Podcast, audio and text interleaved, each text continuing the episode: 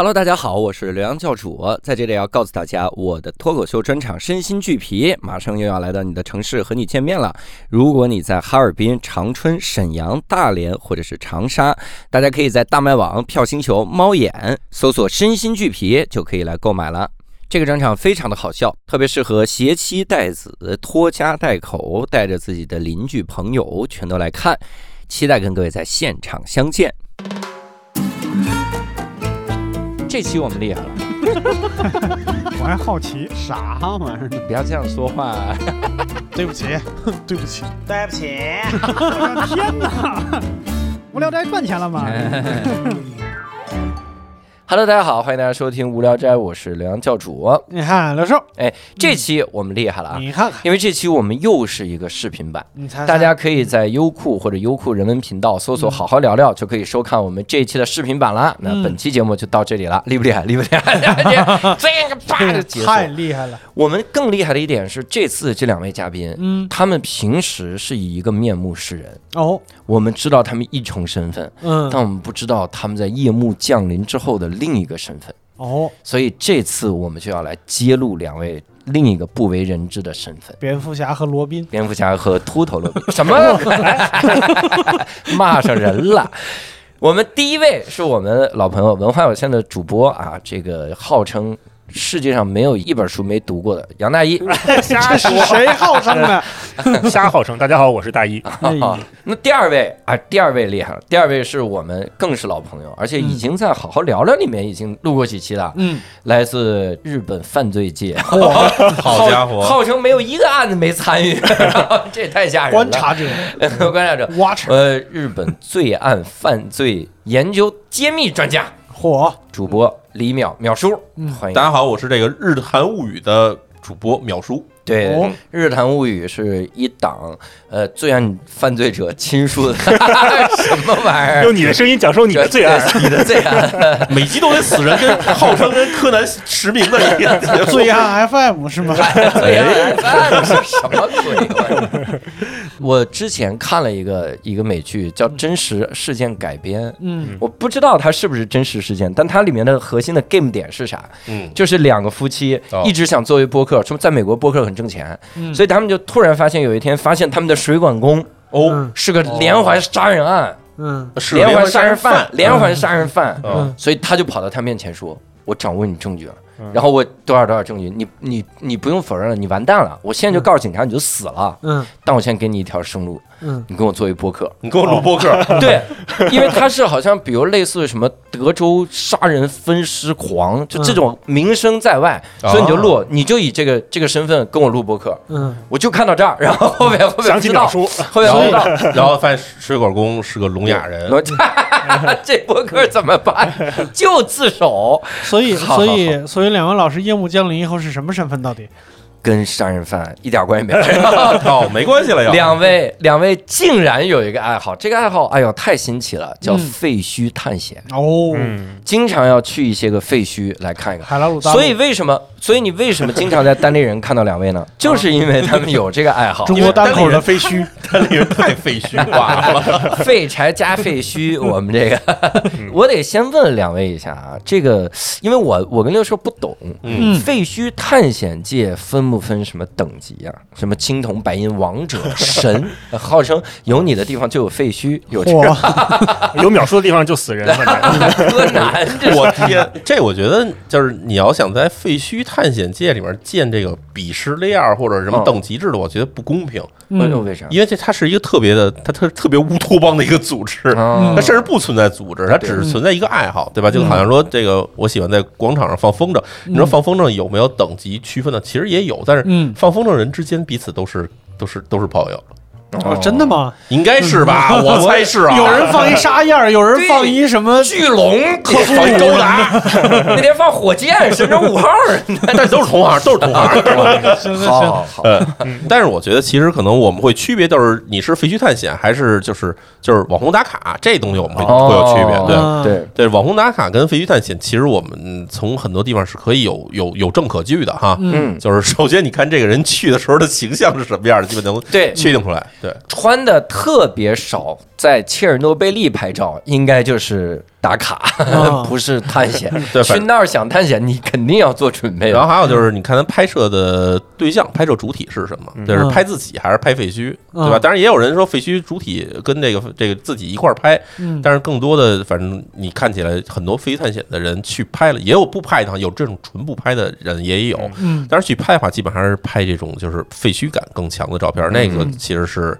我们认为是算是废墟探险。嗯但是你要说去了那儿，对吧？你说甭管穿的少还是穿的多，你在那把这后面东西一挡，只拍自己，嗯，这就有点打卡的嫌疑。那图啥呢？那就等你们那些拍废墟的人拍出照片了，放自己屏幕后边不就完了吗？其实也可以，你觉得哎，突然开了一个新世界也可以，给淼叔发私信拍清晰点，对要大做背景用，要用要 R 要要要要 R A W 的图是吧？呃大一呢？你觉得嗯你什么水平？我哎，我是一个纯爱好者啊。嗯跟淼叔说那种，我是去废墟会拍照片的，但是嗯拍的是废墟的照片，嗯就还不会被淼叔鄙视。我不是我鄙视，他鄙视废墟探险，其实我广阔的说，它叫城市探险的一部分。嗯因为我们去的大部分废墟都是城市的遗迹嘛，哦，对所以城市探险呢，如果我们按那种就国外的很多爱好者的分类，其实分几种，就上天和下地，嗯基本就这两种。中间走的就是去一些正常的建筑，嗯。上天就是爬一些高塔，这嗯。这也算城市探险。嗯。嗯。啊。下地呢，就是去一些地下管道、废弃的地铁站、嗯。矿也算啊，去钻那些地堡，嗯。这个也算城市探险的一部分。嗯。啊，然后另外的在中间儿在肚子上在地面上的这些，可能就是我平时会还还敢去的，嗯。就这种去的一些工厂啊，去一些废弃的什么度假村呐、这些地方，嗯。嗯，然后那种。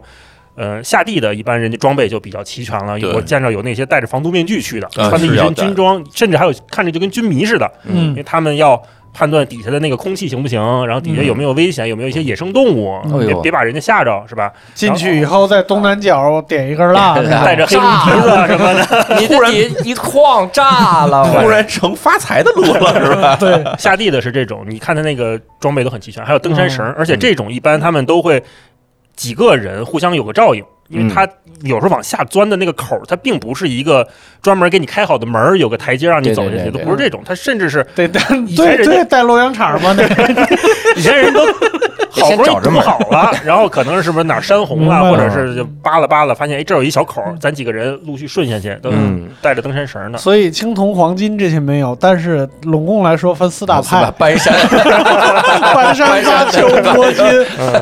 然后还有往上爬的，有时候我们在这些短视频平台上能见着那种玩命的、嗯跳跳楼的，就在不是不是真跳，就是在楼之间那个跑酷的，有这种，还有爬到特别高的高塔上面嗯做这种城市探险，那这嗯也有，那就得注意安全。哎，那我我想问，是不是废墟探险这个险，往往指的就是这种高塔，然后下地这种？不是，我觉得不是哈。对那普通的废墟也有险啊？就呃有险，哦，呃险还挺多的。哟，嗯对对，这个呃，大一老师可能也知道，就是刚才他提到说防毒面具这事儿哈，嗯其实不光是说你可能底下有毒气，嗯，因为有一些，比如说我们去的废墟，因为大部分其实我们指的废墟是类似于人类留下的遗存，嗯有的是建筑物，然后有的可能是人类在这加工过、生活过的痕迹等等的。嗯但是人类留下的建筑物里面，经常会有一类东西叫石棉，嗯是哦，是不是着火啊什么的？就是不是它那个就是保温层。，嗯，对，石棉有一个问题，就是它的那个粉，它的粉化了以后，你吸入以后会是致癌的。哎呦，哦，所以你对于去那种比较的看起来外观已经比较破旧的这种建筑物的时候，戴一个防毒面具呢，其实是对自己还是比较保险的一个行为。对。然后还有像有时候，比如说我自己也会去一些地下室，嗯。就是有些大地就建筑物一般都会有地基，地基一般都是地下室。嗯。嗯。然后有的时候你进入进建筑物没有其他方式的时候，可能只能从地下室进的话，地下室里面可能会有其他的，比如沼气啊，哎嗯呦，然后还会有一些比如说不太好闻的物质等等这些东西的话嗯，其实你戴个防毒面具相对来说比较安全，嗯比较干净安全。又卫生，哎，干净又卫生，我第一次在咱们节目里说，听众们可以带一个防毒面具去哦。对 推荐这就对，干净卫生哦。对，推荐 推荐不是那种那个我们就是小时候上课时候那种那个防毒面具，不是那玩意儿啊。这现在有那种比较好用的，就是戴一个像面具，然后旁边会带两个那种就是活性炭的那种嗯滤棉的东西。嗯啊，不是一个棉片儿哈，它是两个可以拆下来的，嗯像是打印机的那个那个那个色粉的那个那个壳的嗯。墨盒，哎，对，就是装着那玩意儿。儿嗯，它会经常你可以换一下，比如说一个小时或者两个小时，你要换一下之类的，嗯然后它也不会太影响呼吸。这是，当然这说的有点远。还有其他危险，比如说去建筑的话，经常我们不会去那种平地上建筑危房，啊，比如说对两层楼、三层楼，嗯嗯然后你赶上这楼，它要是水钢筋水泥的话还好，但也没好到哪儿去。嗯，但最怕的，比如说木质结构的，嗯木质结构它会有坍塌，会有踩下，有散，会有凹陷，嗯然后这个其实是一个很大的风险。你说我一踩的那个楼，嘎一下塌了，从二楼掉下来了，而且都是那木板，又在废墟，你真的来不及营救呢都。嗯，对，你就咚咚咚咚，连穿几层的有可能。嚯不是就二层吗？发现底下有你这十八层，是自杀小队啊！你这是 武器大师，哎呦，这房盖倒了，这房 底下深，对。还有比如说刚才说为什么硅钢筋水泥也没好到哪儿去，钢筋水泥也有一个大问题，嗯，就是钢筋水泥里面它有钢筋，哦，然后这楼假如要是塌了或者哪儿陷了的话，这钢筋露在外面的话。对对，也很危险，对，也很危险。对你甭管你是从这儿走的时候，把你的皮肤划伤，划伤的话，你就会有暴露在这个这个破伤风石的对啊，不是破伤风也很危险啊。对对对然后还有可能，比如你从那儿一摔倒，摔下去吧唧趴在钢筋上面了，然后钢筋呱唧扎进去了。哎呦这个其实也穿伤，就贯穿伤，这也很危险。哎呦我天，然后还会有一些，比如说这个楼废弃时间并不是很长，或者说这个楼可能是因为什么原因人就撤出去了，嗯，然后这个楼里边漏电，嗯这，电器也是个危险。哦，那个也算废墟吗？就我记得还有一洗衣机呢，然电后都没通，哎，有 有，我真去过那种楼楼里面，就是你能看里面漏着冒着电火花的这种也有。你是不是打生化危机来着？对，所以哦，打了《生化危机》通关来跟我们聊这期。就是你哎想有的时候会碰到僵尸，很多人遇到僵尸呢，可能就会慌了，，但没关系告诉你怎么破解。对，过一段记者朋友，你上来一下。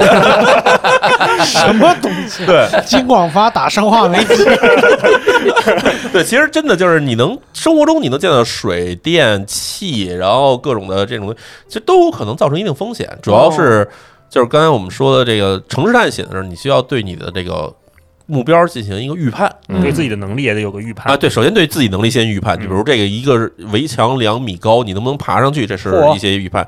然后还有就是没有门儿，这废墟。如果有狗的话，可能行。呃，有狗的话肯定行。对，然后面具也不用戴了。呃，然后还有就是你对它那里面的内部环境。呃，哦能搜集一些信息，搜集一些信息，哎对对。但是一会儿我们会谈到搜集信息的渠道是如何的，嗯对哦，嗯。所以反正风险吧，基本就是属于这种外界你所不就看似熟悉，但其实并不熟悉的环境下给你带来的威胁、危险。嗯嗯嗯，那我想问，你们是怎么接触到废墟探险的？哎，我们先定义一下废墟好了。嗯嗯什么样的叫废墟呢？没人住就叫废墟吗？我觉得就是放弃使用使用功能了，就叫废墟了。在我看来，就放弃个十年、十五年是一个比较良好的废墟。哦，很良好的废墟，对，如果是能放弃个三五十年，让你看见了，那就是上好的废墟上好的废墟，上好废墟。品质就绝佳。我七八十年就就就就极棒，再往后可能就得用铲子了。废墟之神。对，不过我其实我觉得按照时间分的话，也不是，就是我我的心理标准不是这样的。嗯我觉得就是它呃保存的离当时使用状况下越近，那是最好的。嗯嗯，就是他最理想状态，就比如说无聊斋，对吧？呃，比如单立人突然人全撤了，嗯啊，那个状态那个废墟就是可能特别好的。那个哦那个叫暴雷，潜逃，就你像我们经常会说，比如说比较理想的废墟有一些，比如说学校、医院啊，然后还有一些这种这种公共设施啊，对。这种地方的话，它能保持它原先使用时状态越接近当时使用状态的话越好。嗯，然后有一些废墟的话，你就是它尽管时间很长了，然后嗯。上次我去路过，因为湖北地区啊嗯，湖北在山里面有一个做什么呃罐头的一工厂嗯。啊，反正据说也时间很长，你从外面就看出来时间很长了，嗯。但是 你进去一看，它只剩壳了，嗯里面什么东西都没有。嗯那其实呢，就是稍微来说有点遗憾，嗯，就是它让你完全看不出来到底原先是什么的话，嗯也有点不太好。对你可能晚上去那儿，这罐头工厂就正常营业了，哦里面什么都有。还能还能进货是吧？晚上可什么都有，哎白天去就看不见，这什么神奇？我是最早看那个正午一个废墟购系列的一个书，嗯。那那几年我看那个，然后突然有一天看到一个叫何宽的一位老师，也是一位摄影师，嗯。废墟的同号，他在上面写了一系列北京周边的废墟的探险的故事，还有他拍的照片儿，嗯。其中就有什么京西的煤矿啦，嗯。然后嗯北京市内现在已经拆了的游乐园啊什么的，但是因为他写的那个相对具体，我就看，哎，这地方一是离我挺近的，这都在北京；嗯二是这照片还很有意思，没见过这样的废弃的东西。嗯因为我小时候是在首钢附近长大，我妈是首钢的职工，嗯，所以我好像隐约中就觉得那个东西我感觉特亲切。哦啊我看他那个之后，我就想，哎，顺着这个地方，我是不是能也找到跟他一样去的地方去玩一下？嗯后来就从那本书开始进入往京西去，淼叔肯定知道那个煤矿，去那个废墟，嗯然后慢慢的就说，哎呦，这地方真好玩。到了那儿之后，发现这地方大到你一天玩不完，嗯，因为它有太多的楼，它是一个上千人曾经在这儿活跃的一个地方。嗯有家属楼、办公楼、食堂、澡堂子，然后地下室、浴室啊，什么还有各种涂鸦嗯，啊，就在里边转，呃就一下就打开了新世界。你用“玩”这个词儿让我心里边有点膈冷，但我说不清楚 膈冷在什么地方。就有点像你一个进入了一个主题公园，哪儿哪儿哪儿都新鲜，啊，而且这呃你知道是有真的主题公园，那不是不要钱吗？嗯，便宜，他还能进去吗？能进去。现在能进，现现在能，现在那个地方就变成了淼叔说的那种网红打卡比较居多的一些地方。哦我们最后一次去的时候，应该是二零二一年的时候去的嗯。对嗯，这地方反正现在非常开放啊感觉起来可能很快会变成一个产业园的感觉。嗯，哦，对，第一次你们废墟探险时间大概是啥时候？应该就是一零年左右。这么早早？哎，不对不对，可能是二一经年，经不起质疑。二二一年还疫情呢，不是？嗯一五一六年吧啊，，一五一六年，差不多那会儿。哇，淼叔呢？我可能更早一点，零零一年、零二年那会儿哇，啊，上大学那会儿。我天啊，零一年、零二，但是那时候很偶然，那嗯时就是。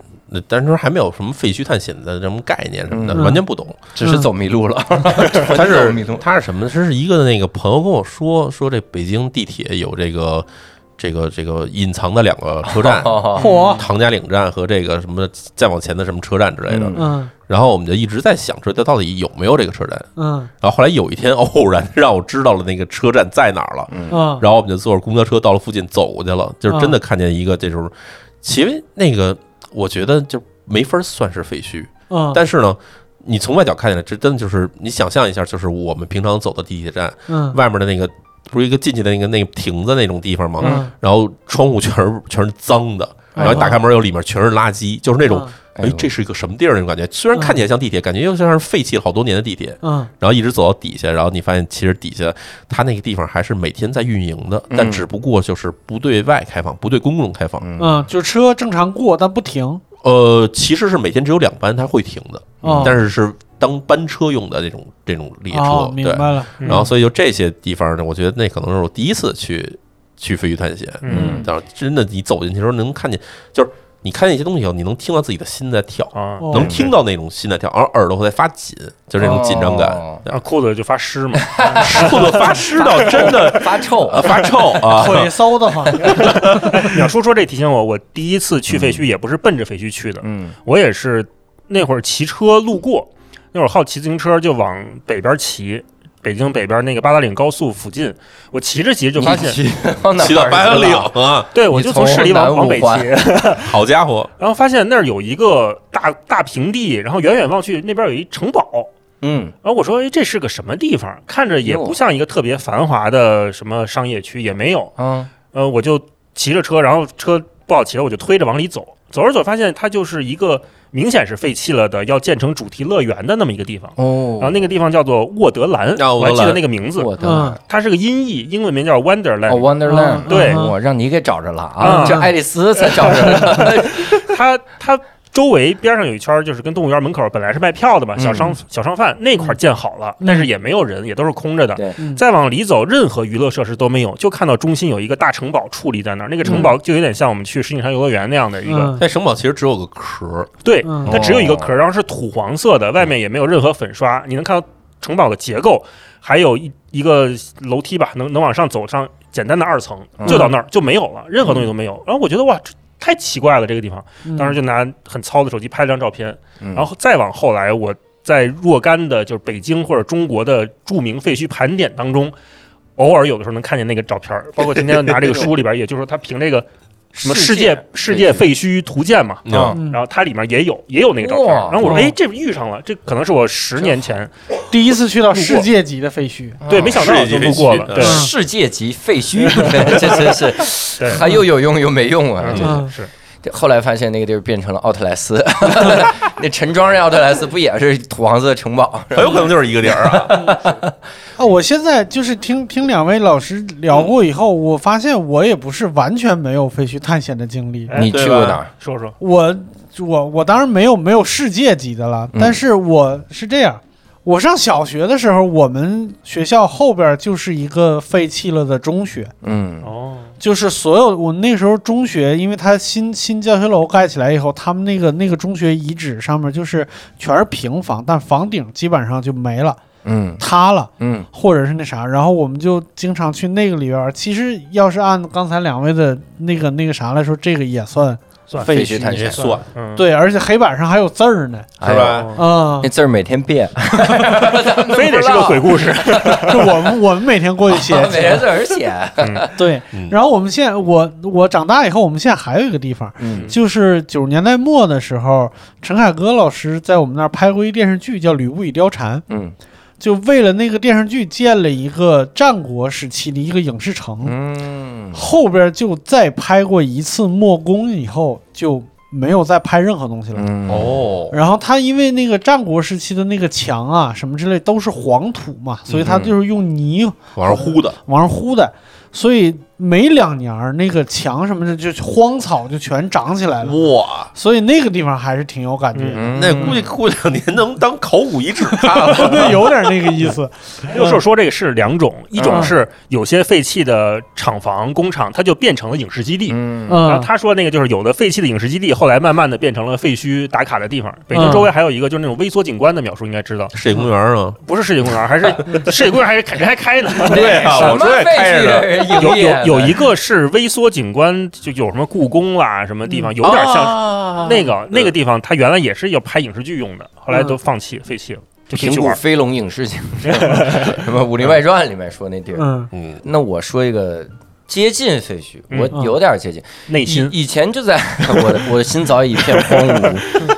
然后他那个他是在那哪儿，在磁器口，哦慈禧口那一条街啊，以前想盖一个啥呢？想建一条特别繁华的商场。嗯。我小时候嗯。零几年的时候，想想盖就商业一条街，但说实话，崇文呐、那个地儿啊，就是你看它也没有什么大的商场，嗯。当年就开起来一搜秀，还有一个新世界，嗯。新世界百货，后来搜秀也不太行了。对。然后新世界现在也要换，要要盖魔方，但也魔方也也也没盖也就那样，好像。也就那样。嗯。所以磁器口那条街都都打算盖那样，但是就断就资金断了，嗯。所以有那么五六年，嗯。那个地儿啊，就是我是呃有要有商家入驻，但没有，嗯。所以就很脏，就橱窗都是空的，里面破破烂烂的，嗯。就整整一条街都是这样的。哦。然后现在他们是变成那个就是卖滑雪用品 对哦。盖成盖成各种卖滑雪用品的东西了，那种嗯。雪具店嗯。之类的东西。但之前就是你每次往那儿走的时候，你会有很奇妙的感觉。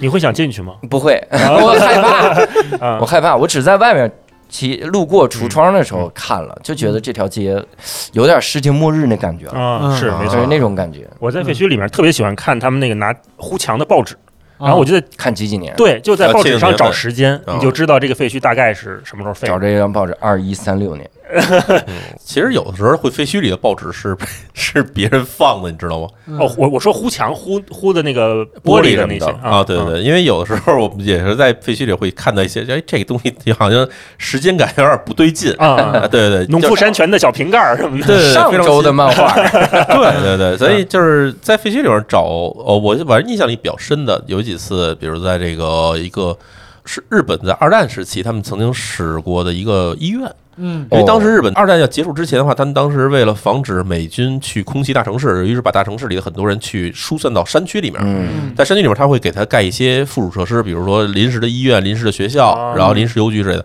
然后其他东西可能会拆掉，但是临时学校跟临时医院有时候会留下来。嗯那当时去了一个医院里面，医院里很神奇，就是它会有那个患者病病历卡。嗯哦然后你能在里面看到，就是它一柜子里面全是那种已经发黄的、发发的有点茶色的，被漏水给这个给浸渍了的那种的。嗯然后你能看里面所有人，你能知道里面所有人都死了。其实，因为从实际上来说，他已经他已经老死了。太早了，但是你能看里面，哇，这些写着什么大正哪年哪年生的，然后有什么什么病之类的，然后就哦，这个其实还挺有意思突然发。现有一个是你刚才开始了司机，这不就是 Non Style 的段子吗可？是问题是，开车不都是我自己开过去的吗？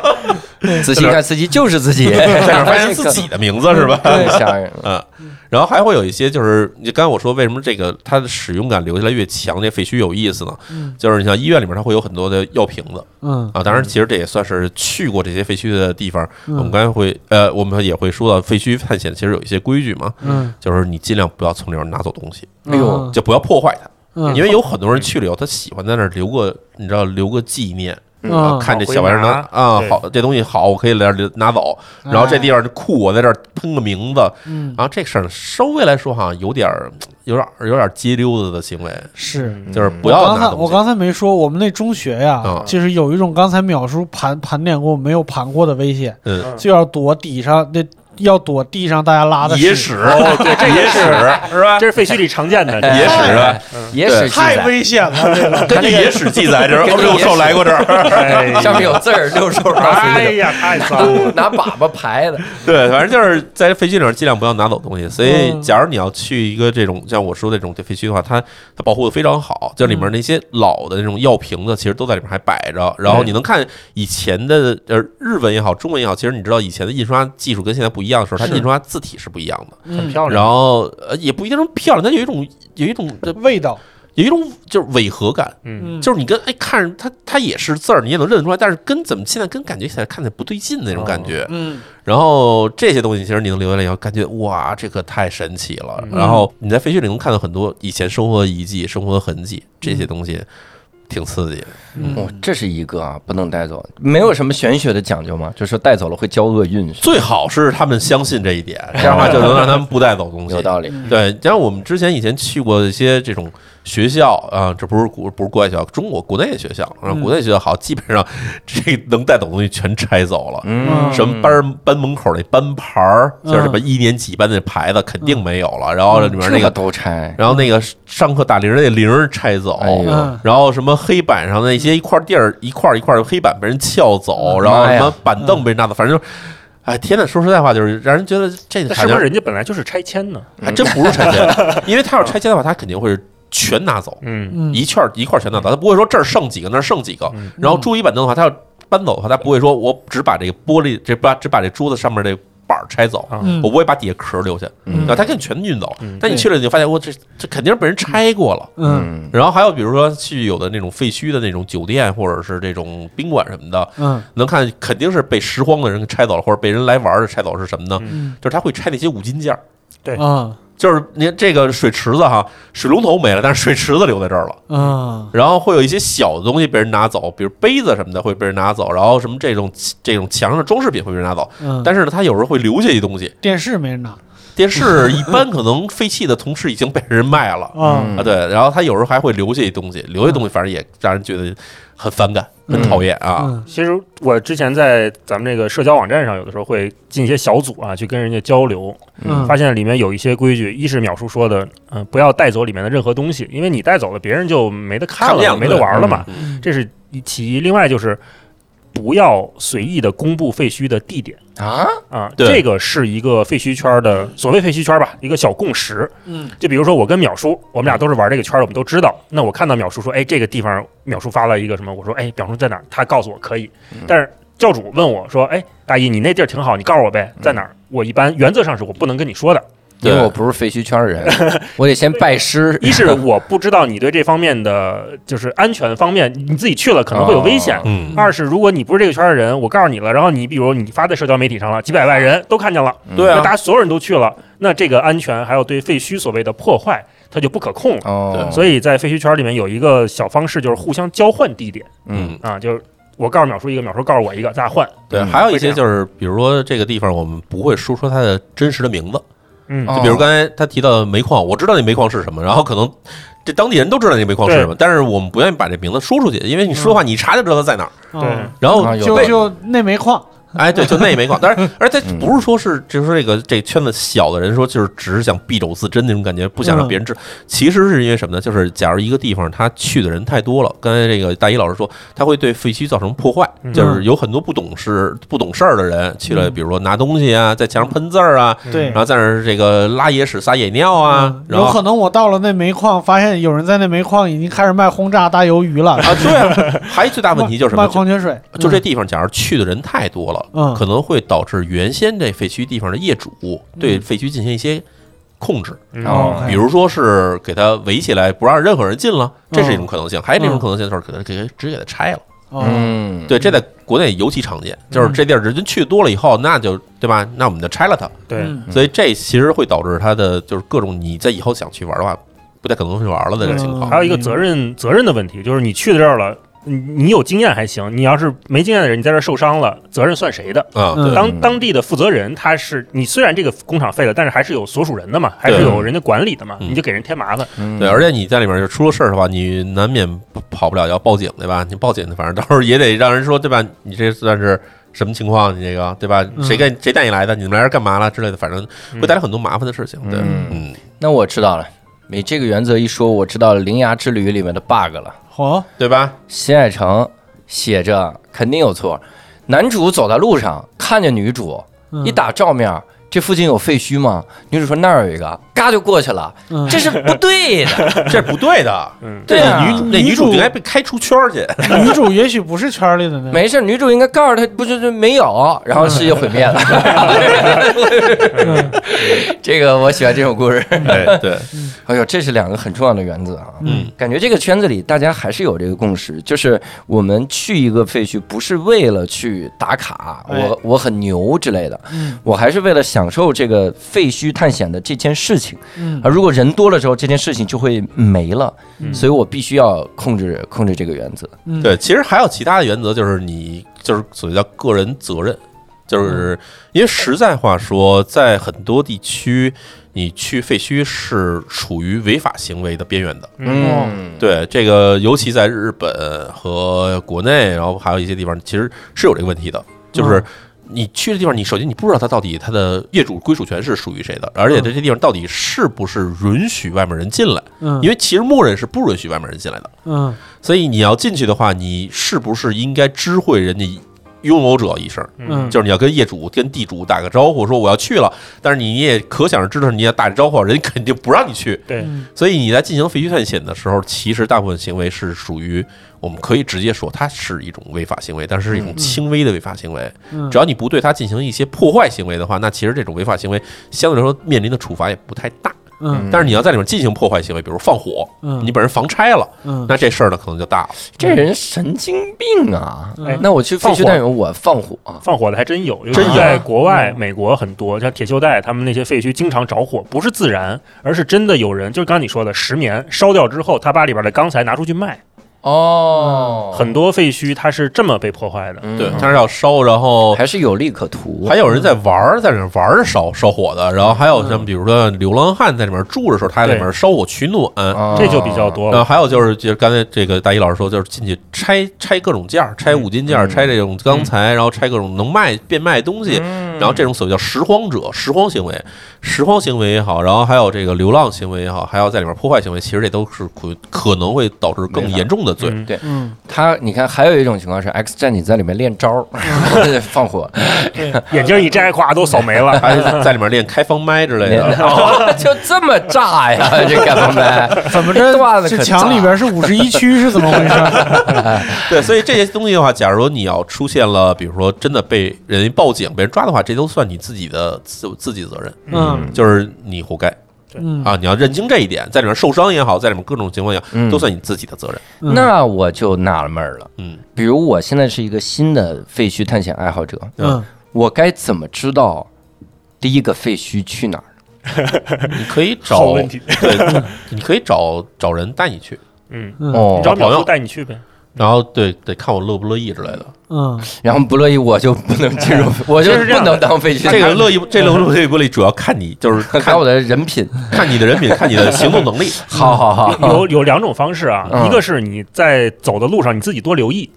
啊嗯，因为比如说咱们可能在在北京北上广这种地方就比较少了，但是上海周边其实是有很多的，北京周边的西边的山里也是有很多的。哦，然后那些山里我有点害怕呀。我们说当年那个三建设三线三线城市的时候，那些嗯三线城市是有很多的啊。啊，那这叫小三线，对，大三线、小三线当年那个时期是有很多。呃，先说第一个，就是在路上，比如你喜欢自驾游，呃，去教主老家去内蒙，内蒙就有很多这种大型的废弃的，都都不是一个厂废了，它是一个区废弃了哦，啊。它当年是煤矿区，我之前也去过。嗯呃，你开着开着车，你会发现这一片楼荒了，你能看出来，而嗯且有一个统一的标志是，所有的窗户的玻璃都被砸掉了，哎都没有玻璃，嗯这是一个非常明确的废墟的信号。嗯嗯因为就是避免刚才像淼叔说的，避免流浪汉在里面住产生一些安全隐患。嗯所以在很多废墟，尤其是北方的废废墟，南方也都一样，就是废弃的时候，统一来人把玻璃都砸掉，哦。不留玻璃，这是其中一个。然后呢，我一去了，我一去看是融创的楼盘，我说这你 是人还没盖好呢，还没盖，你这也盖不了了。那怎么区分是盖好了还是没盖好呢？一是有脑子，对吧，就能看出来；二是二是你看这个楼顶啊，一般废弃久了之后，它长树、长草。哦，啊，这也很明显。然后，如果比如说今天我开车从哪儿哪儿走到哪儿，呃路上可能不好停，高速，我发现嗯哎这有一个东西，晚上回去呢，可以在这个地图上开那个卫星模式，你你就能看到这一块儿的这个楼啊。它如果是比如说楼顶上就就能看到长树了，或者这个楼已经被树包围了，嗯然后周边可能一二百米都没有车的那个实时的影子的话嗯，那这块肯定是废了。哦，嗯你就可以想，那转天我是不是能来这儿看看？对嗯这其实是嗯素人或者小白你自己凭自己的能力去发现废墟的一个方式。嗯然后另外呢，就是从这些大佬们的蛛丝马迹中，有的时候也能看到，我就一直跟着描述，我我天天尾 尾随你，我就。是看他们发的照片儿。因为啊。一是如果是比较讲究的，他肯定会把照片 P 掉，因为我们去废墟有时候拍很多照片，它会有墙上的这种安全指示啦、操作守则啦，然后像淼叔说的病历卡，病历卡上面肯定有医院的名字呀。嗯。一般讲究的人会把这个东西码掉，对。但是码掉的时候，他有时候也会有遗漏，或者说它嗯。没码掉，嗯。那你就顺着这个名字去找。顺这个名字找，一般如果是真的废的话，你在地图上是搜不到的，因为它嗯没有被这个当代科技所收录。嗯嗯这个时候可以上文献、上这个论文网去查，嗯去查一些历史资料。你搜这个厂、搜这个医院，它大概能搜到，然后能搜出来当年这个地方什么样。做历史研究的人，他们去考古这些，嗯然后就找嗯，你就去就可以了。嗯感觉是这个废墟探险啊，最早就一个人干。嗯后来这人他太百密一疏了，就有了几百万的废墟探险，好像。我觉得其实可能最开始这个，嗯假如说从哪儿开始的话，我觉得可能从这种嬉皮士文化那时候开始。哦，有那么早？就是那时候很多人在街上流浪，他们需要找地儿住啊，然后找地儿住的话，肯定要找一些废弃的地方住。所以这么着开始就开始 开始开始有人在怎么找这些地方，嗯开始研究这些事儿。但是现在刚才大一老师提到那种按照现在的科技说用这卫星地图去看讲，卫星地卫星地图特别好使。嗯但卫星地图呢，其实。嗯，不是说就是，当然你现在来说啊，我开车路过的时候能看见，但是其实有好些废墟是你路过的时候根本看不到的东西。嗯，然后你。对，你看一片树，然后你不知道树后面有什么，嗯然后这边走过一片楼，你不知道楼后面是什么东西。嗯然后这东西其实就是用卫星地图去看，这是找废墟非常有效的一个东西。嗯但是它需要你对于什么呢？对于一个城市的生活方式有足够的了解。嗯你比如说北京，北京市内我知道的废墟不下五处，哎呦，就是北京四环之内的废墟就有很多。嗯，但是这些废墟你怎么能能判断出来是废墟呢？他有时候从外面看不出来。对我就绕着四环走，反正你说四环内的，我跟你说绕着一圈圈，这个事儿就是看你，你就对，比如说你，你判断这个地区，但这地区其实它不是居民区，它可能是一个什么景观区或者什么什么这种商业区，嗯然后在这里面你突然看一大片树，这事儿肯定不对劲。哦，对，这是一种方式。还有就是，朝阳公园啊，哎，奥奥森公园，去奥森公园，然后然后还有比如说这边你看到它开发了很多那种说。曾经在某一时期，你曾嗯听说过，比如说经历的这个北京长大的这个孩子，一般都知道说九十年代到两千年初时候开发好多这种楼盘，甚至有还有小别墅区。嗯，然后这小别墅区当时的位置肯定不远，因为当时北京也没多大，嗯当时北京到四环外面已经算是最远的地距离之一了。那你你在这个就在这个范围之内看，比如说在四环周围五公里之外看，你就能发现哦，这些地方好像到现在为止也没有人用，嗯啊，它其实就是已经废墟化了。所以这其实是一种你对城市的开发过程和你的这个城市生活有一定理解。嗯那比如在日本的话，我怎么找废墟呢？我就是比如我大概知道啊，当时日本在这个七十年代、八十年代的时候开发了好多这种呃度假村。然后各种什么这种也有这种别墅区之类的。嗯那它开发的距离是什么地方呢？东京市中心往外五十公里到六十公里的那个环状带。嗯然后那你就看这环状带，你就拉出一环，拉出一圈儿去看去。就是为什么五十到六十公里，就是它保证从这地方开车一小时之内能到城里。嗯这是当时开发商卖房时候的一个口号，就是一小时进城。现在中国不也是吗？一小时到什么这个到到城里之类，到 CBD 之类的。对，所以你知道这环大概有多大以后，你在这环上去看哪些地方没有人住，那地方肯定是废墟。嗯嗯所以这是一个你对这个你你需要对这种地方的历史或者开发过程有一个理解的时间。啊嗯，那一般你们知道了一个废墟之后，嗯去哪儿能拍到什么好东西呢？那其实你就先判断呗，嗯然后就是你从地图上你能大概知道是什么样的。然后我最近一次去的一个废墟是在日本长野山里头，嗯嗯然后怎么发现它呢？就是我首先看它长野山里头这块山坡上有一大片平的、平的像扇形的一个地区，嗯，就非常奇怪，它像个棒球场，嗯但是棒球场比棒球场可能大个大个一百倍左右的水平。我说这是个什么地儿呢？它不会是山洪泄塌了冲出那地方吧？山没了，对啊，山没，真是地图是山没了，它真的是山没了。然后我就我就看见当地的看，然后发现，哎，它这首先它这周围是没有什么人的，嗯。公里公路感觉也废了。嗯。然后后来我观察了一下，从卫星上看了一下，能看见一个隐隐约有一条好像是这种这缆车似的痕迹哦。在最边上。嗯，然后我猜这地方应该是个滑雪场。嗯。哦，然后你有了这个地方，首先呢地点你知道了，第二嗯。你知道它大概是滑雪场了，然后你就只能上网去搜看它到底是什么了。嗯。嗯然后你能发到能搜一九九零年的一条新闻，说这个南二化化学厂因为附近山体就是那个附近的那个山体嗯。裂缝有硫磺，就是这个硫硫含硫气体泄出，可能是硫化氢之类的，嗯。所以化学厂开始疏散，然后关闭，嗯，然后最终关闭时间是一九九二年，所以你大概能判断出哦，原来这是一个因为可能有这种火山喷发或者地震。总之，嗯。有硫化氢气体出来，有毒气了，然后所以就进行疏散了的一个滑雪场。嗯。嗯，然后，那你就开始找当时九十年代时候有没有人，或者八十年代时候有没有人去那边玩的照片儿，然后你看，哇，原来山底下是一个小游乐园，然后底下还有这个住宿的酒店，然后一个很大的一个大山坡，就是其实就是它的滑雪场的主要的主要的那滑雪场。嗯然后呢，山顶上还有缆车，然后在缆车上上面还有一观景台之类，所有这些东西你能看到了以后，你就能大概判断出来，哦，我去了以后能拍到哪些东西了。嗯你这是拍去之前，你大概能想到你能拍的东西是哪些。嗯然后从地图上你再看一些，有些东西可能没有拆除。当然，那个地方非常好，但是那地方因为因为毒气泄漏事件之后，当地的那个后来确定说不会有什么什么爆炸或不不会有这种火山喷发。嗯然而那个时候呢，因为已经紧急撤出了，然后这滑雪场的那个老板，呃，种种原因之后。反正过了十年自杀了，然后所以这个滑雪场也没倒手出去，他现在完全属于破产状态，就没有人接手，嗯这地方就是完全被保护下来了。啊被自然保护下来了。嗯然后那，你去的话就就收获非常的大，嗯就非常好。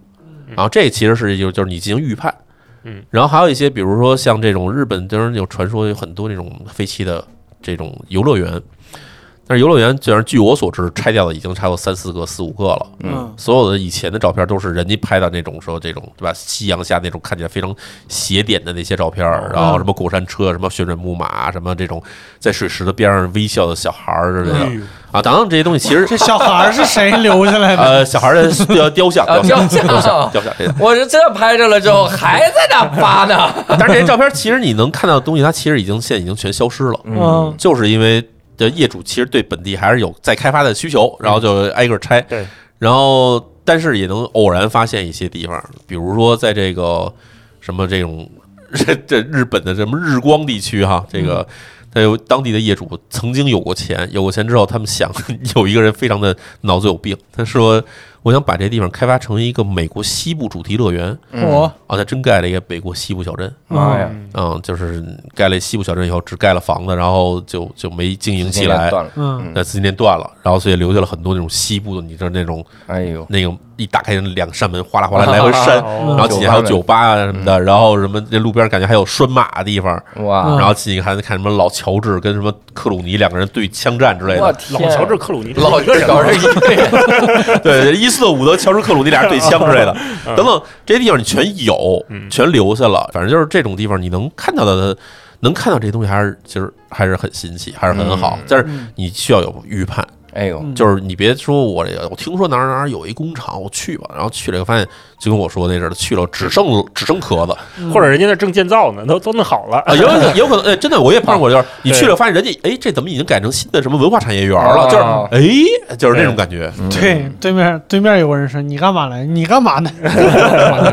嗯，大一呢，最近去的一些印象深刻的地儿嗯，我是像淼叔说那个，我回访了一个废墟，但是就是我再去的时候，发现那儿已经开始建造了。我非常伤心，因为它那个山体滑坡了。啊，嗯，我之前去的时候也在北京，再再往西边去一个，它原来是个兵工厂，啊，最早是个兵工厂嗯，后来呢，它改革开放之后，和平时代了，它就改做酒类加工。哦，做手榴弹那厂子是吧？对，然后它那个你俩别玩这种内部梗，我们很生气的，好吧？然后他说那个他门口还有一它它有，意思的是，它那个做酒类加工，它那个酒瓶儿是手榴弹形形状，哎呦，嗯。所以它那个直接那个墩子是黑色的，手然后上面有一个黄色的嗯。手手榴弹瓶儿的，就是我我的意思是，我上大学的时候我们还喝过那玩意儿呢。那可能就是那个厂出的。嗯。嗯。有可能是那玩意儿。啊嗯，那个行，别你们仨的内部梗了，呃 一会儿说内蒙的事儿。呃，然后那个地方我去的时候，就是比那个煤矿还大，它里边有医院，医院进去之后能看到妇产科的那个牌子还挂在上面，嗯是木质的，然后是用毛笔写的“妇产科”三个字，那个字已经基本都褪色褪掉了。嗯。呃我在废墟里面特别喜欢去那种呃找他们写字的痕迹。嗯。嗯。啊，我在当时走到他们宿舍里面，看宿舍墙上贴的是一九七六年的《人民日报》，哦。哇，那你明显明确知道这个报纸肯定是真的。对，嗯。啊，它不是一个剧组在那儿取景曾经贴过的，然后能看到它呃。贴的这用墙贴那些包装纸，因为我们小时候不都是怕墙弄脏，然后弄一海报或者弄一堆包装贴在那个挡围子上嘛。挂历什么的。是，就能看到一些挂历，什么嗯九几年的挂历，呃，看这些人他们曾经在墙上去写他们的寄语，嗯写什么“天涯共此时”啊什么的。哎他们甚至还能看到那些图书馆的借书卡，上面会填呃名字、姓名、性别、成分。成分哦写中农、家庭成分工人，呃，没有地主，地主地主不来这儿打工，而且他们很多人主要是碳，写字写的很漂亮，用圆珠笔写的都没褪色，然后上面甚至还是繁体字。哦，所以你就，然后他写参加，还有参加工作时间，嗯可能是一九七几年几月几号写在那儿，呃，这这一块是，然后走着走着，我们在那个图书馆的二楼正在走的时候，就听底下有人喊我们哟，下来，干嘛呢？就是被保安发现了哦，啊，因为那个地方虽然看得见我，虽然有虽然那个是废弃的，但是有人定期巡逻，哦那巨大片的一个地方可能就一个保安，那个保安就把我们叫下去了。也是看院子的，对，看院子的，我说，哎呀，说，他说你们干嘛来的？我说就特别喜欢工厂，想来看看，想拍拍照。嗯，他说不行，这儿都有人管呢。嗯说你看那儿都有摄像头盯着呢，哦你你们赶紧走。保安大哥很凶，因为我们到废墟里面，基本上跟两类事物打交道，一个是保安，一个是狗。嗯啊，就是跟保安你得斗智斗勇，跟狗你就躲着点。跑，对，就 只能就跑，离着那个叫声远一点。嗯 然后我们就跟那个保安大叔就套词，嗯我就说，哎呀，您是这本地的吗？他说嗯啊，是，就不也不愿意搭理我，但是我就硬跟他聊，您是本地？他说是。我说您这原来就在这儿工作吗？他说是。哎呀，这都工作好多年了。我说这停业多少年了？哎呀，这十几年了，没人来了。我说那您平时在这儿干嘛呢？他说就看着呗。我就好就聊，然后我说，哎呀，我也是北京孩子，我是原来在首钢，就我妈是首钢的。嗯然后他说哦，那知道。我说那您家里人怎么样？现在都在哪儿？他说哎都搬到那个镇上去了，我们就嗯就在这儿待着。呃，聊了得有个十来分钟，后来把这个保安聊的，他就跟我们说里边很危险，嗯，你们要注意。然后他自己就走了，哦，嗯，然后我就想说，哎，那是让我们逛还是不让我们逛呢？后来我明白，人家就是背手走了，你就自己玩去吧，就嗯你就追上去，你说这我真是手上，我到底能不能进去哎，啊？到底对，后来这保安大哥自己就背手离我们而去了，然后我们就反方向的就进去，就就又玩了一圈。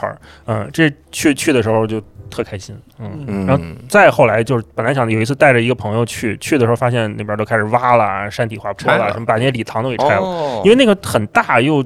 你能看到东西太多了，好几个楼，而且我在废墟里面特别喜欢拍照，就是喜欢夏天去。嗯，夏天去呢，因为那些刚才我说废墟的玻璃都没有嘛，所以那个正正方方的那个窗框，嗯然后外面是植物，一下就拥进来，哦啊，，夏天非常漂亮。嗯，我就喜欢拍那样的照片。哎呦嗯。那那你去去外地也去过很多吧？对，去外地也是会去当地问问那些嘴不严的老乡，对一般是比如到南方会嗯问吃吃着饭的，可能就问问餐馆老板说这附近有没有废弃的厂房啊什么的，可能人家说说有就去哪儿，说没有就算了。嗯，在那个杭州那边，当时我们住一个郊区的一个别墅，我就问附近有没有废弃的那个别墅什么的，然后人家说就边上就有，我就去，那种就不大了，小房两三层，嗯，进去之后你会发现这地上怎么还有针头，哎呦，那个时候就有点害怕了，因为那个针头它不是。它好几根儿就扔在地上，哎呦，嗯你这时候就会觉得说，那我是不是得注意点，安全的撤离比较好？因为你不知道这个人是不是理智对，啊，还要在墙上写的什么“妈妈，我尽力了”什么我想家，我也想回去之类的，会会会在墙上写这些话。嗯看到这些话的时候，你就能感觉到这个废墟里面，不光是我们来过，甚至现在就有人住。嗯。你再走两步，发现这还一铺位，嗯。那这铺位肯定是，然后这还放着半瓶啤酒，哎呦，那那那啤酒肯定是人家肯定白天出去了，或者这两天不在呗。对，嗯。这时候我们就赶紧就退出来了，就就哦不不再也有可能是你进去时他躲开了，嗯。哦对，这些人他比较比较怕跟人接触的，对是是。对对。嗯所以在废墟里面更吓人了。你刚刚说这画面，其实还好，就是他他总比躲在墙后面一直在看着我们，他总比跟你当面对峙强吧？他不可以不用对峙啊，他 他他就躲躺那儿他躺那儿，然后来了来了来了，来坐吧，坐床上吧。坐床上聊，这半瓶啤酒喝吗？呃多好客。今儿咱聊点什么呀？今儿咱这期厉害，今儿咱这，我，在哪儿？我呀，妈妈，我尽力了，不在一期节目里笑。对，还去过广州的一个废弃的水泥厂，哦啊，进到他们宿舍，因为宿舍也都是拆掉了嘛，是没什么东西。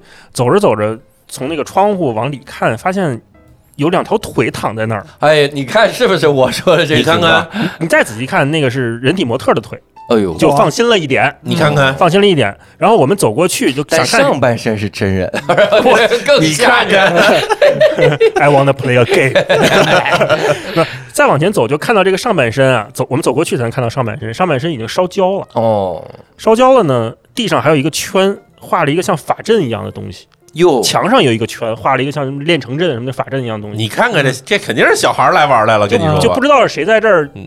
搬了这么一个大东西过来，把这嗯烧了，然后在这儿涂鸦了一堆东西，嗯，也是觉得有点慎，就你不知道该怎么理解。对对对，嗯，嗯，就经常会碰到这样我。觉得就动漫爱好者在那儿举行什么仪式对就是一帮孩子，大一在那儿说这是一个什么法阵，然后一直看不懂。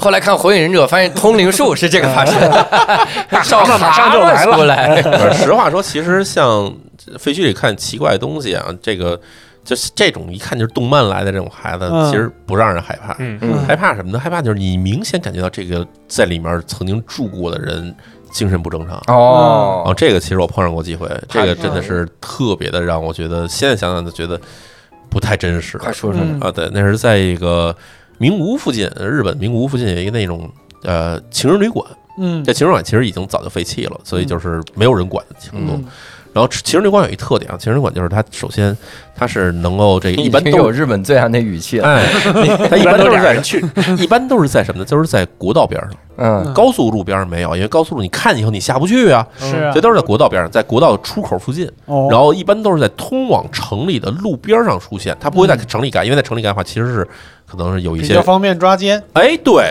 嗯对不好避人耳目。哎，嗯反正就是一般都是在这种地方。太有经验了，你俩这是个，你可别这样。然后你从这儿过的时候，而且情人旅馆有一有一个还有一个特点，就是一般都会有围墙。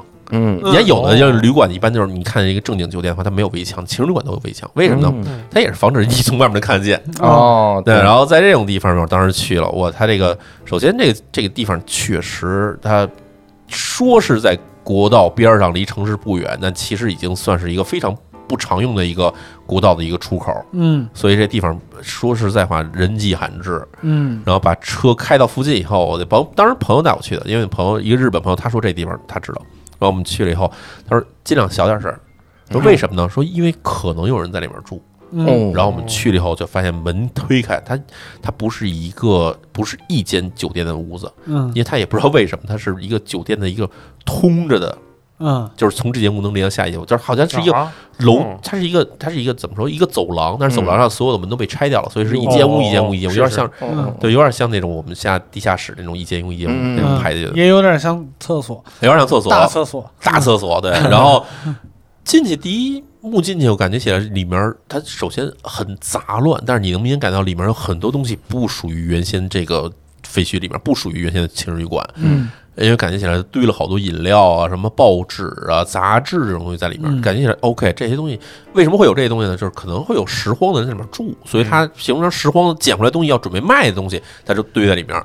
嗯，然后再往里走，每一间屋子都堆满了衣服，哦。而且衣服不是堆在那儿的，是挂起来的。哎呦，嗯哼。是挂起来，然后就是那种挂起来挂那种衣服晾衣杆儿是那种一一一个挂起来的，嗯。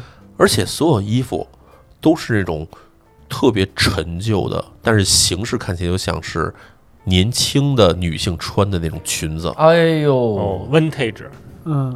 看起来是古着，但它就不是那种 vintage 那种古着，嗯。因为它已经很脏很脏了。我天，哦，而有些衣服看起来可能不是不是普通人穿的衣服，是那种戏服，或者是但是全是那种大裙子，啊，然后每间屋都挂满了。嗯，那不就是 Love Hotel 之前的一项服务吗？是吧？我跟你说，我跟那些衣服绝对不可能 Love Hotel 的服务，因为它量，首先它量已经达到大约我们因为一间屋一间屋就数来大约有三四百件儿，哎呦我哦天，它已经足够足够装备一个大的剧团了。你等会儿，你说足够装备，我以为足够装备一个加强师了。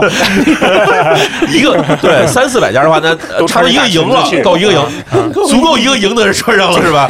这个营也挺厉害，啥呀？这个营而且所有衣服都非常的旧，非常脏，你都不知道这衣服哪儿来的，但是有可能放在里面已经这天长日久了，我们猜可能是老化了，但是我们斗斗胆过去翻了翻，里面有新的。哦。有新有旧，就是这个人他肯定是有收藏，专门收藏这种老的裙子，而且是这种连衣裙啊，里那种面味儿吗？有味儿啊，很就是那种那种腐化的味道，很明显的。嗯。然后看到这儿以后，我们就相信他里面肯定有人在里面住，嗯，嗯而这人他不太正常，嗯。对，所以这个人要突然出现你面前，嘎叽你在那边正翻着，突然说别动我衣服，然后这时你会什么感觉？就是你觉得对吧？呃，对不起哈，我们我们就看看，就看看。嗯，人不买不买，赶紧走。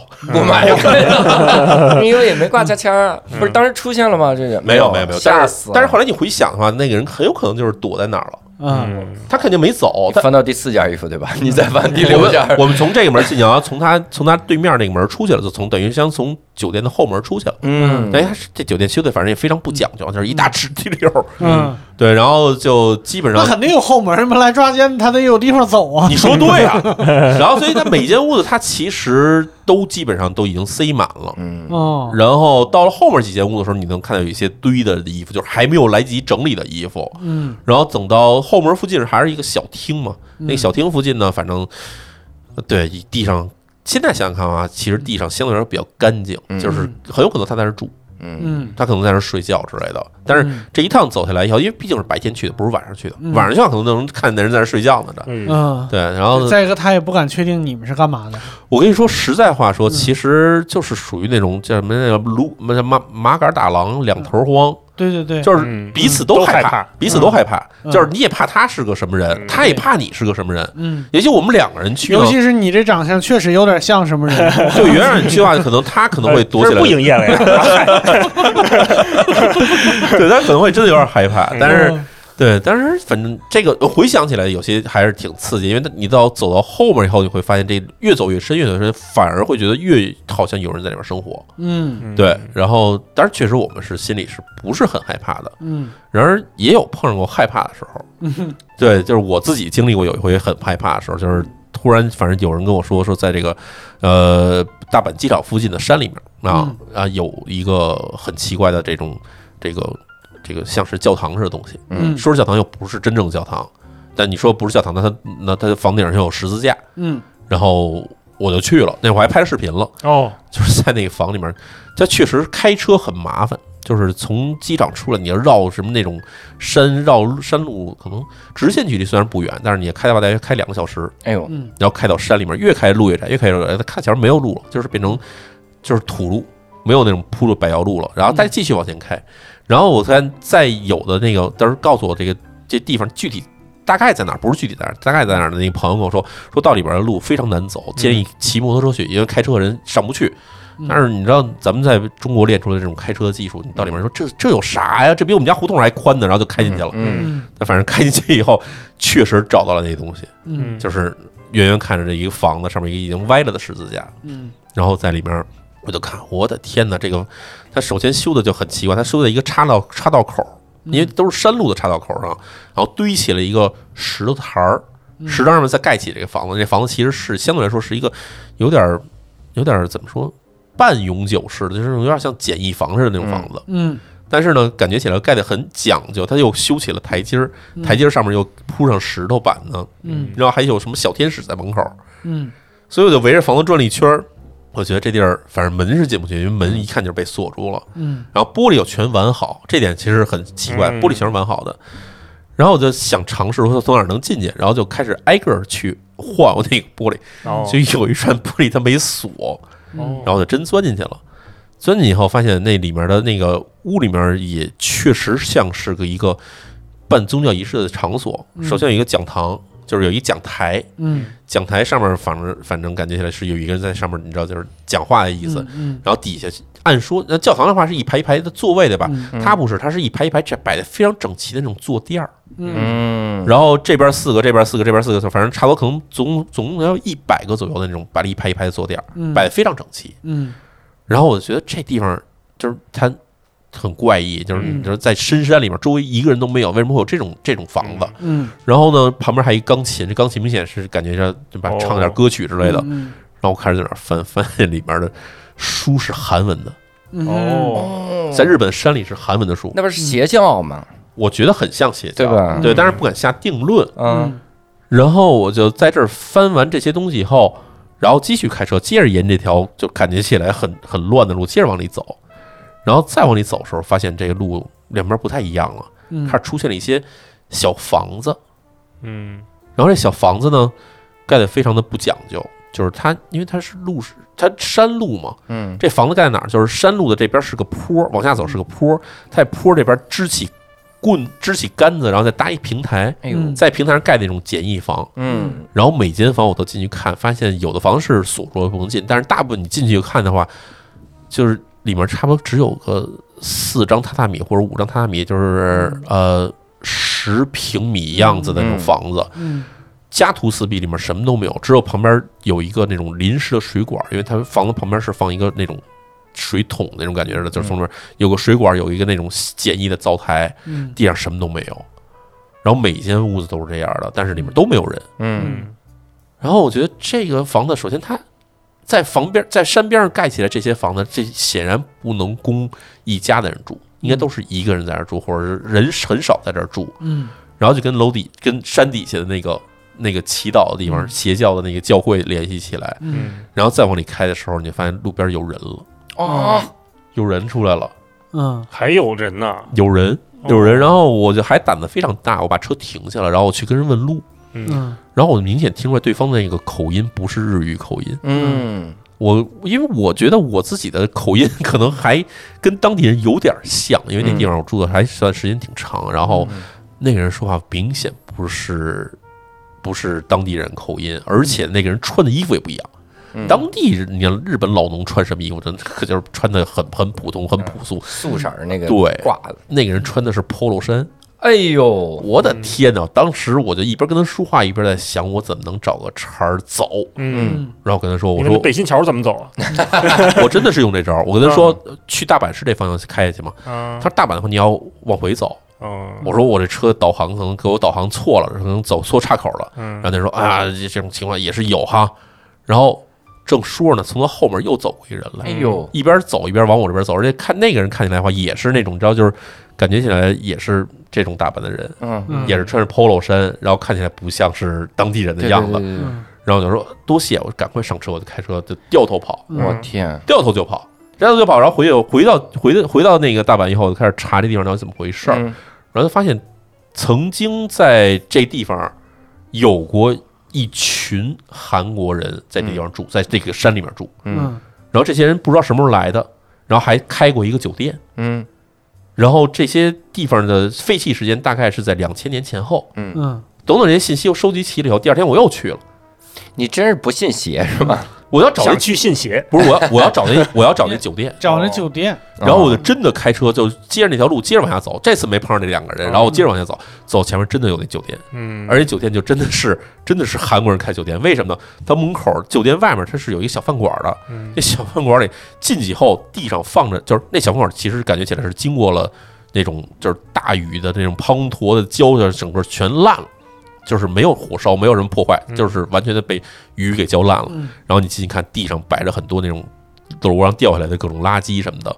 然后首先菜单是纯韩语的，啊，纯韩文的菜单儿，然后翻了翻，然后里面有结婚照片儿，嗯。这家儿哟然后就是有那种店主跟自己老婆结婚的照片然后全家福，嗯。还有各种就是当地人在这儿生活的那种照片儿，就是在地上散乱堆着，嗯。嗯。然后旁边就是那酒店，嗯，然后那酒店，然后感觉起来也反正很奇怪，就是它它有那种韩式的那种那种韩式的那种澡堂子，嗯。嗯，你知道韩式澡堂跟日式澡堂其实是有区别的，嗯。这点就是跟大家讲起来可能有点细致哈，但是嗯。你要明白一点，就是日式澡堂基本都是从地上往从地往下挖，嗯。嗯。挖了一坑出来是日式澡堂子，嗯。韩式澡堂是从地上往上盖，是一个嗯。韩式澡堂，嗯。旁边是一个大的韩式澡堂，而且还还就是还没拆掉，还嗯还没坏掉。然后我就在那里面开始走，在这在酒酒店里开始看，但是酒店其实没有什么特殊的，反正就是一堆废弃的客房，一个四层楼，像那种就是那种就是各随处可见的那种那种那种招待所之类的东西。嗯。但是我就在那个 那个韩式澡堂在那转的时候，嗯，突然听到后面有脚步声，哎呦，然后还有哔哩吧啦的声儿，哟，然后我就有点紧张，嗯。那毕竟白天嘛，我就回头看，两只猴子跟着我。哦 我天，就，人家当时实话说，因为当地确实你能知道这儿有猴子的话，证明一点就是这地方跟人的人类生活已经很远了。嗯嗯它有野猴，然后两只猴子跟着我在那边地上踩着，哔啦吧啦声就过来了。然后看这儿我就觉得啊，这地方肯定有点什么故事。嗯，然后我就真的这次算是破了一个戒，我就去又回到了那个那个那个那个教堂，教堂。嗯他这不是摆了好多那种韩文的书吗？嗯每个每个坐垫下面一本吗？嗯，我拿了一本儿，哎呀，嗯我拿了一本儿，这算破解，这是算破解了。然后拿了一本儿，因为我实在是看不懂，然后我就拿过去给别人看。然后找了一个韩国朋友，他跟我说：“这个这个，我们这韩国已经这个封禁了，取缔了差不多十几年时间的一个组织的一本书。哟，真是一邪教，然后我想，应该是当时他们在韩国被打压了以后，嗯然后剩下的一些核心教徒，他们跑到了日本这边然后在日本，因为你知道山里面盖这种小破房子，盖什么这种教堂，它其实不用什么钱的，嗯就是你不用买地，就是反正人家当地山民也不管，反正你就盖。所以那些小那些就是山边的一些一些小房间，应该就是给那些信徒住的房间。嗯然后就那小的那种祈祷室什么的，这种教堂，那其实就是他们的那种集会场所。嗯，然后为什么会有一个酒店和那种饭馆呢？是他们为了盈利，就是为了维持自己生计，然后在当地又盖了一个这种商业的机构。嗯。但是因为实在离正常的路线太远了，没人来，根本没有人来，嗯。所以就这么着就倒闭了。应该是整整的前后的故事，应该是差不多这么一个故事。嗯，嗯，对，然后反正这个算是我在让你给还原出来了，嗯。呃，对，就是你你这这这其实是废墟探险的一个乐趣，对我来说，废墟探险一个乐趣就是你你看到这地方，它它最开始怎么有的，然后最后又怎么没的，在这儿住过什么人之类的，所以这些东西还是挺有挺有意思的。对是那俩人呢？哎，那俩人我跟你说特别奇怪，就是我当时开车开到那儿的时候，有一个人是在路边上，他他就是在路边上，感觉起来是在那儿刨地还是在干嘛？嗯他身后是有一个小房呢，就是一个小房子，就是跟我嗯之前说的那种小房子是一样的。嗯但另外那个人我不知道从哪儿来，就是从他身后从山坡底下走上了一个人，哟可能是土地，挖出来了嘛？把那个啊 哥你在这儿呢，一跺脚就出来了，而且为什么我赶快走了呢？因为我隐约看到后面身后面跟上来的人手里有家伙，哟，嗯。他手里东西他肯定是一个干农活类似的东西，但是那玩意儿给我一下，我估计我也完了那感觉。对对对，哎呦我天，对，反正不吃眼前亏，反正先走，明儿再来，嗯，对吧？明天你养还在这儿，我后天再来。明天我带着家伙来。我有备而来。对真挺惊险的啊。啊，那我们得聊点轻松的，嗯。我们最后给大家推荐一些跟废墟探险有关的影视，好不好？嗯。好，咱们看一看这影视，放松放松，自己就甭。首先先介绍一下你们几位带来的礼物吧，这怎么桌上带这个不是礼物，哈，这个谁是陈显摆了。陈显摆，没有人我想收下了，没就拿拿来的话还会拿回去哈。啊，嗯。不是说不让留下东西，哦，我这个大一老师这个应该是从商书店里收来的，对，对对，这个是我一朋友送我的东西嗯啊。这朋友是个我觉得在国内拍废墟非常厉害的一个摄影师，叫杨潇哈。哦对，然后他这个自己的网名叫鹰狐。嗯嗯。然后呢，他他在废墟里做什么呢？他在废墟里做那种，他首先跟我跟我去废墟不一样，就是呃，首先说一点哈，就是有人去废墟觉得是夜里去练胆儿去去探险去，嗯。但是我的原则是只有白天去废墟，嗯。因为外我也是，嗯。因为你夜里去废墟的话，有很多未知的危险，其实是给你自己和你的同伴带来风险的。嗯。嗯对，然后你白天去的话，其实能更好的控制风险，因为我们目的是为了看废墟人类在地球上留下的痕迹，嗯而不是说为了看这个自己吓唬自己的乐趣。是对然后我这朋友去夜里去废墟的原因，并不是因为他喜欢这个这个刺激，嗯是因为他在夜里在废墟上拍一些光绘作品。哦，这光绘作品怎么理解？就是他用长的曝光，嗯然后用一个黑色的背景的那种废墟，然后自己带着光源进去，然后在里面做一些光绘。嗯然后比如说这个，对吧？这大部分都是在东欧嗯啊拍的一些哦啊，六兽老师都是一些都是一些非常厉害的纪念碑。对，看着跟特 UFO 别似的的魔幻，特别科幻。这种东西，它你要没有光照的、没有光源的话呢，嗯其实它体现不出来这种美感，或者体现不出这种对比的感觉，嗯，对吧？这样我哎，们那它这这张等于说上面是个月亮是吧？对，它是趁满月时候拍的这。么这么正，这么对漂亮，刚好那个啥，就刚才那个第一章有一个有一个大飞碟那样的那个纪念碑，在大一老师那本书里边也，有。有这个大飞碟啊在大飞碟里面的照片也特别好。嗯。哦啊，大飞碟。咱们还是这个听众朋友们可以再好好聊聊啊，这个视频版里面我们可以比如看一下些这个这个。你看得出来，这其实是打了光源，就是用嗯。车用汽车车灯打过来，啊。才能把这整个的这个纪念碑在黑暗中的这是你那里头巨大。啊对这个照片好像就是他拍的，对就这对，这是这这个个。纪念碑的里边。哦嗯，就是这个，对对对对，就这就是这个，这两是是对上了这个，对。嗯。然后，因为为什么他们会选择东欧地区去拍呢？因为东欧地区因为一些历史原因，留下了大量的这种非常雄伟的建建筑物，但是到目前为止没有人用了，嗯。或者说已经基本没有没有什么就是游人在里边了。嗯，所以它会留下很多这种非常看起来非常好看的这种这种建筑物。嗯。然后，对他曾经非常，我也挺挺遗憾的，他曾经叫我一块儿说一块儿去阿尔巴尼亚拍，嗯，但是呢，我当时因为有另外一个旅行就被安排去别地儿了，嗯所以没赶上。但是后来看到他拍的这个这个作品，实在是太震撼了。所以这一套这一套相当于是呃所有的黑夜里拍的对各种的纪念碑。它叫做 Monuments in the Dark。对嗯。这个东西我不知道还能不能买着哈。对，大家有机会可以去他的网站看一看好，w w 点 i n h i u 点 com 嗯啊，这算做个广告。嗯。但是我觉得他应该是在国内做这种废墟的探险嗯，呃，范围最广的一个人嗯，嗯，而且拍的非常好看，嗯，非常好看。嗯。来，那大一老师说说要送给我的这本书。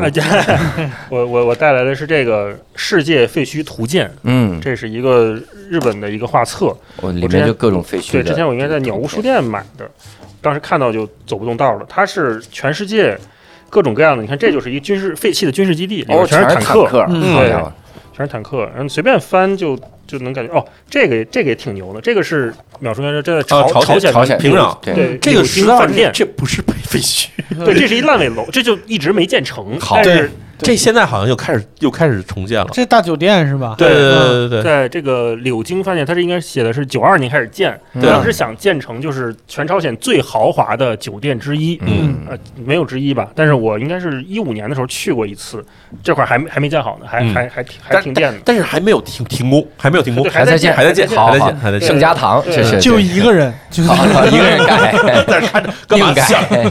随便翻翻，你看这种就是呃废墟里面就已经完全都腐烂锈蚀掉的这个嗯变成楼就氧化铜了嘛，这些嗯。氧化铁的这些楼梯啊，从上往下看非常好看。嗯。嗯，像这种废废墟里面的这个小孩儿雕像，嗯雕像，对，以后咱们小孩儿和雕像离得近一点儿，话说的密一点儿，好不好？哦，在湖边坐着的小孩儿 雕像，雕像，哎，对我逗你玩儿。我这主要都是白天拍的，然后这可能就是美国的很多废弃的加油站，哦嗯，都很好看。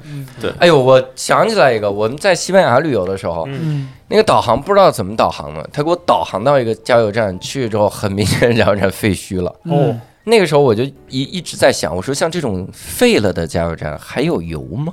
哎，好问题。嗯，一般来说哈，没啊，了。一般是没有。一般来说没了，就是它假如有油的话，它还能再卖。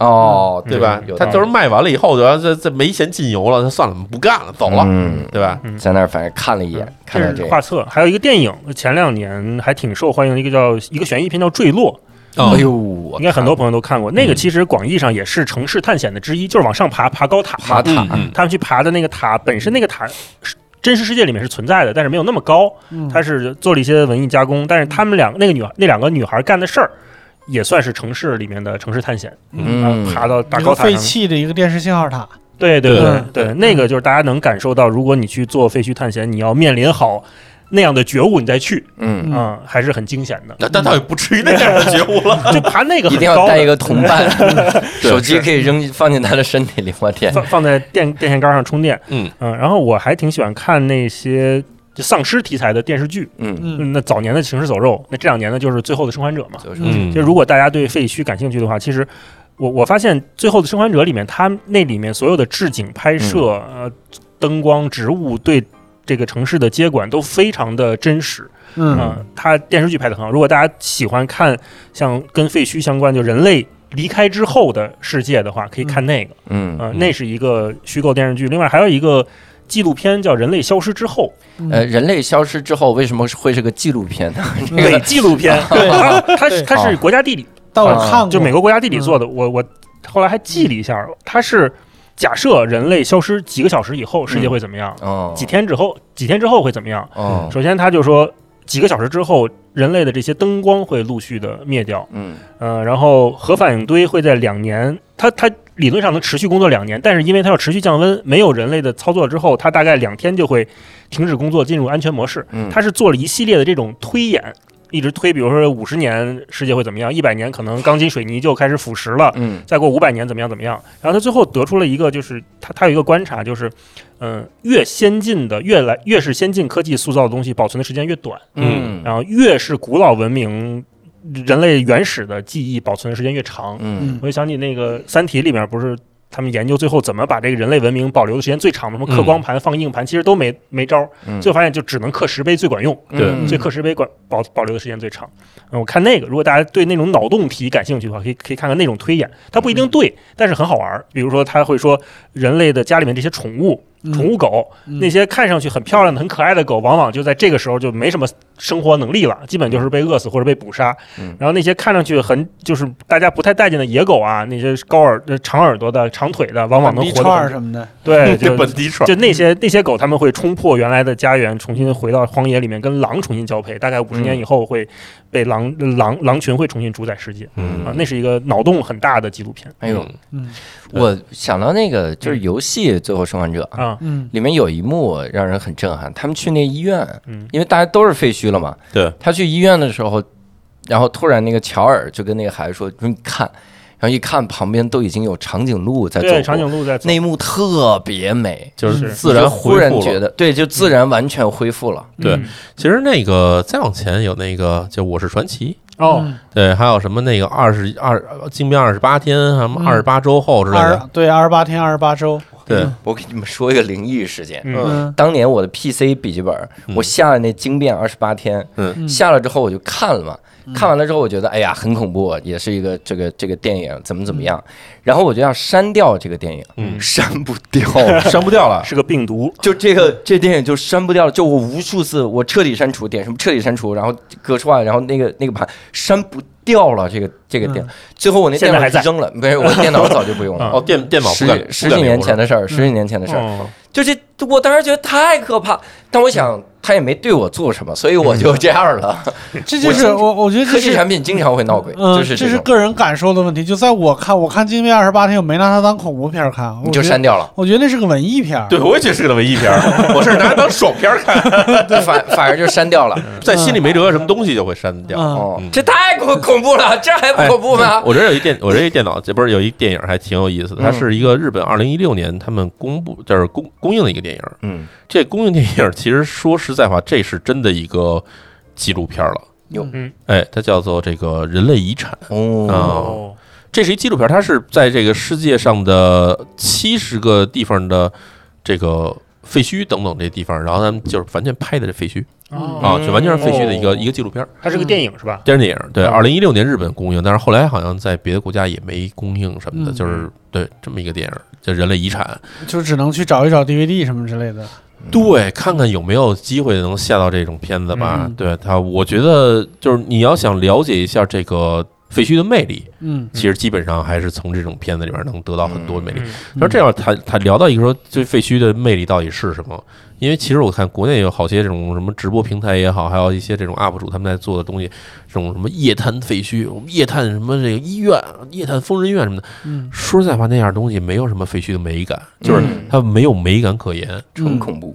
嗯它连恐怖都没有。我说实在话，我看半天，我觉得最恐怖就是这这主播自己本人最恐怖，嗯，就是一惊太晃了。一惊一乍，不是他都不是晃，他都没有什么拍摄手法。嗯，那天我看了一什么东西，就有一个人就对着说墙表，我一杯子会动了，嗯然后啊，当然一看你就知道那玩意儿是就是肯定有什么手脚，然后杯子在那儿动，嗯，然后那人在那儿一惊一乍，就是哇哇各种的这种骂脏话什么的。嗯我觉得说实在话，你看起来比较恐怖，真的没有别的问题。哎，就跟泰国鬼片似的，就是 叫的最恐怖，就是对啊，你你那不行，你去看看医生吧，那种感觉。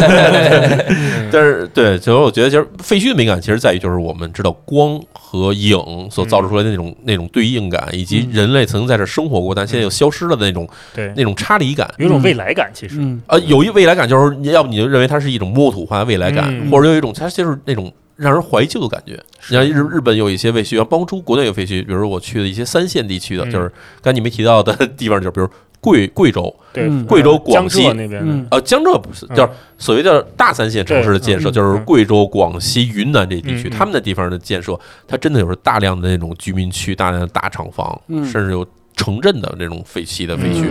这种地方你去以后，你会真的有一种这种就是那种落寞感或者一种失落感，嗯是就是啊，这地方曾经繁荣过，但突然就没人了。嗯然后这样的感觉其实是有很强的那种美感存在的。它不像是说你去边寻求个刺激，说我这边这边曾经有过几呃四个 UP 主在这儿都死了，啊他们可能都运气不太好，对，看你运气好不好这种感觉而已。嗯对，就是废墟的美感还是明显，的。你看那个纪录片里面，他算嘛，人类存活大概四十五到呃，地球有四十五到四十六亿年嘛。嗯，如果把它转化成二十四小时的话，就是我们人类只不过存在了半分钟左右。哎呦，嗯所以在废墟里面那种时间感，你就会觉得它在你身体上肉眼可见的在流动。对嗯一方面是你能看到墙上贴的是可能五十年前的东西，你手边拿看你手边看到的这张纸是他三十年前填的表，嗯这个人的真实的印记在这儿。另外一方面，你看人类消失之后，这些植物迅速的可能从三五年、十年或者更久，它就把这个厂房重新包围住了，嗯又像一种末世的感觉。嗯呃，那这样的一个特别冲突的时间，在你身上拉长出来，甚至可能有个几十年的尺度，突然就在一个瞬间真实的产生了。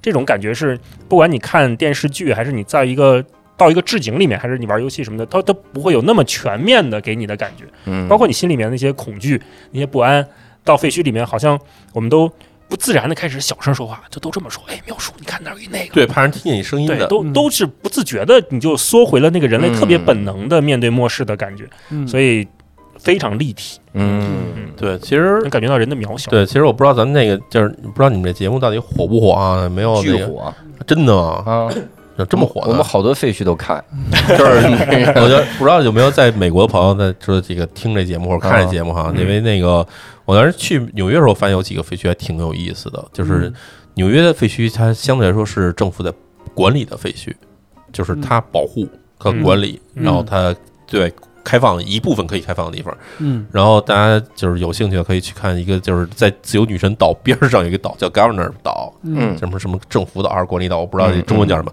啊。对，那地方是保留了完整的美国在这个南北战争时期留下来的一个军营，哦，然后包括它所有建筑物都在上面。然后它是正经管理的废墟，管理的也不，会有流浪汉可以。进去，对，没有流浪汉，流浪汉在的话，可能就是被政府击毙之类的。哦，嚯太可怕了！这个军营还在用吗？这个，整个军营全保留下来但，是是火枪击毙。太复古了。对，然后还有一个地方就是你在纽约坐那个地铁的时候，你有机会也可以路过一个叫做 City Hall 的一个一个车车站。嗯，那个车站位于的地方就是曼哈顿的正下方，哎呦，但是是一个废弃车站。哦，然后之所以废弃原因，是因为它当年的那个修的地方，它其实修了一个 U 型的轨道，嗯，就是从这儿进去，然后从那边再出来。嗯。然后呢，它这个这个月台修的有点有点不太科学，嗯，所以导致会会有人从这走是掉下去的情况。哎呦我天，哦于是呢，这个车站就被封闭了。哦，但是你要有机会去坐那个，就正好路过曼哈顿尖儿上的那个那那个地铁，在最后一站，大家说，呃，人家广播说，请下车，我们到了最后一站的时候，你就愣不下，嗯，然然后你就藏起来啊，你藏起来，就会被 然后 governor 岛，然后这个车这个车就会被开到它的就是所谓那个就是那 City Hall 这一站，嗯。然后途中的灯全会熄灭，然后你可以在黑暗中去看到那个已经被封闭了可能有五十年左右的一个车站。哇塞嗯，我还能回去吗？然后这个车只要路过这车站，路过这个 U 型的那玩意儿，马上就回到上之前那一站，哦，它就出现在月台的另外一边，啊。它只掉了一个头，哦。但是那一站它不开放了而已。哦，对，所以你说，哎，我还在车上，啊，嗯。真好。然后之前我在 YouTube 上看过有一个有两个有两个小哥之前看好几个恐怖片，那人就这么死的，是吧？就到这儿你绝对就不下，对。然后当时我看有有两个美国小哥，然后他们说，就是他们已经从车上看过这车站了，但是他们又想知道这车站里面什么样，嗯。于是他们就找了各种方法，最后发现从这个哈德逊河的河口的下水道嗯，爬进去可以爬进这个车站。妈这俩这忍者神龟呀，这俩啊，然后最后两个人进去以后就发现，哎，这个你叫什么？我叫莱昂纳多，你呢？哎，我叫布莱，我叫达芬奇，达芬奇 爱因斯坦。哎爱因斯坦啊。所以反正基本上嗯。对美国纽约还是有一些被保护起来的很有意思的地方可以看的，就是这种这种废墟。我推荐一个我的朋友，一个博主叫然潘，一个女孩儿，嗯。她在豆瓣上会经常去探那些美国、加拿大的废墟，然后拍那些甲壳虫墓什么的，非常好看。如果大家喜欢刚才淼叔说那些废墟的话，可以去搜搜她的嗯，作品。哎，我没有爱因斯坦这角色，多纳泰罗，多纳泰罗，爱因斯坦国内版对国内版对叫爱因斯坦，对爱因斯坦最好使了，拿一大棍子。嚯，咱俩这个玩的是啥呀？咱俩的话题之间就好像杨大一刚没说话似的，人推荐了一博主，咱就就还是爱因斯坦，还不赖你吗？行吧，嗯那非常感谢大一和淼叔啊，给我们打开一个真的是新世界的大门。而且这个他刚才给我们看那些个图片，废墟图片真的非常的好看。如果不是想去亲身，非得亲自探险的话，其实看看图片、看看纪录片，已经非常大开眼界了。足够了，足够了。足够了。嗯，所以呢，也希望大家在优酷或者优酷人文频道搜索“好好聊聊”，收看我们的视频版的节目。欢迎大家在评论弹幕区留言讨论你的想法和感受。想要加入听友群的话，请关注公众号“无聊斋”，点击底部按钮“听友群”，扫码添加“无聊斋小管家”进群。非常感谢淼叔和大一，那我们下期再会，拜拜，拜拜拜拜拜。